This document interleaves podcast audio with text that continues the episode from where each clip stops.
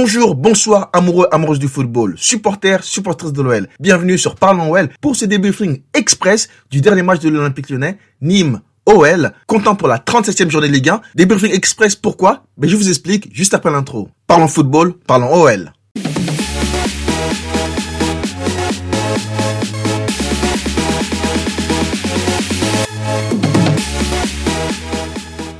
Dans cet épisode spécial, je vais donc vous faire un petit débriefing express du dernier match de l'OL. Express pourquoi? Ben, Tout simplement parce que je n'ai pas pu voir le match dans son intégralité. Je ne sais pas pour vous, mais moi je regarde les matchs avec l'application MyCanal, l'application ou le site. Mais malheureusement, ben, le site MyCanal a eu euh, des gros problèmes techniques. Je ne sais pas exactement ce que c'était, mais malheureusement, des centaines de milliers, voire des millions, je ne sais pas, de personnes n'ont pas pu voir le match. Et donc je me suis dit, je vais quand même faire un, débriefing express parce que j'ai raté, euh, j'ai raté plus de la moitié du match, hein, malheureusement. J'ai commencé à regarder à partir de la 60e minute. Donc ça n'a aucun sens pour moi de vous faire un débriefing complet parce que je n'ai pas tout regardé. Donc par exemple mes tops et mes flops, je pourrais pas vous les donner malheureusement. Mais je veux quand même vous donner mon avis sur ce que j'ai vu hein, sur la fin de match, sur cette victoire. Donc ça va être assez bref contrairement à, à, d'habitude où je fais un petit peu un peu plus détaillé. Mais là ça va être vraiment très rapide me basant sur les 30-35 dernières minutes du match. Mais après pour être tout à fait honnête avec vous, si c'était un match très important, hein, vous savez par exemple si c'était un match pour le titre, euh, ce que j'aurais fait c'est que j'aurais quand même regardé le match dans son intégralité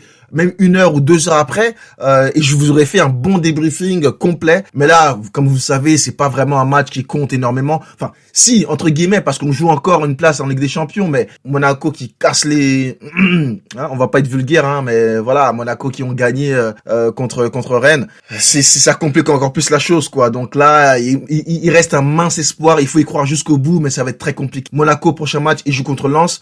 Lens qui va sûrement terminer sixième, sixième ou septième, mais qui ne joue plus la, cinquième place. Les, les carottes sont presque cuites, quoi. Donc euh, c'est pour ça que je me suis dit, ah, vas-y, tant qu'à faire, autant juste faire un, un débriefing express. Mais je vais pas me taper tout le match parce que au final, ça changera pas grand-chose. Mais sinon, de ce que j'ai vu, comme d'habitude, un gros match de Paqueta, un gros match de Cacré. J'ai vu Dubois super intéressant dans les 30 dernières minutes. Je ne sais pas s'il a été comme ça pendant tout le match, mais je sais qu'il a été décisif aujourd'hui. Donc j'imagine qu'il a quand même fait un bon match. J'ai pas vu de, de, de, joueurs en difficulté sur les 30 dernières minutes. Hein. Donc, euh, donc vraiment, encore une fois, je peux pas vous dire les tops et les flops pour être tout à fait honnête. Hein. J'ai bien aimé l'entrée de Cherki qui, qui donne une passe décisive à Slimani. J'ai vu tous les buts et j'ai vu l'erreur de Marcelo. Je me suis dit oh là là, ça va, ça va être compliqué. Mais on a bien rebondi en marquant des buts rapidement. Donc pour la confiance, c'est vraiment très bien de, d'avoir gagné ce match-là. Mais j'ai pas envie de parler de victoire inutile, hein, parce que toute victoire est bonne à prendre. Mais là, ça va être très très compliqué. Franchement, ça va être très compliqué pour la troisième place. Et on, et on peut s'en prendre qu'à On peut vraiment s'en prendre qu'à nous-mêmes. Parce que sur cette saison-là, on a manqué de régularité sur certains matchs qu'on aurait dû gagner, qu'on aurait pu gagner, mais une saison avec énormément de regrets. Mais honnêtement, moi, je me projette déjà un petit peu sur la saison prochaine, avec donc le départ acté, pas encore officiel, mais quasiment, de Rudy Garcia et de Memphis. Si vous suivez un petit peu l'actualité, apparemment il s'est vraiment mis d'accord avec le FC Barcelone. C'est partout dans la presse euh, espagnole, même française d'ailleurs. Donc c'était l'avant-dernier match de, Memphis. Buteur sur ce match-là. Il va nous manquer, il va nous manquer ce, ce garçon-là. Mais comme souvent, l'OL va faire avec et j'espère qu'on le remplacera comme il se doit. Donc très belle victoire de l'OL 5-2. On croise les doigts hein, bien évidemment pour le prochain match. D'abord une victoire, ça c'est primordial, mais aussi on croise les doigts et en espérant vraiment vraiment que Lens fasse le boulot contre Monaco, même un nul, un nul seulement ça nous irait. Ah, on verra, on verra. Mais euh, mais Monaco c'est du solide donc euh, franchement franchement ça risque d'être compliqué.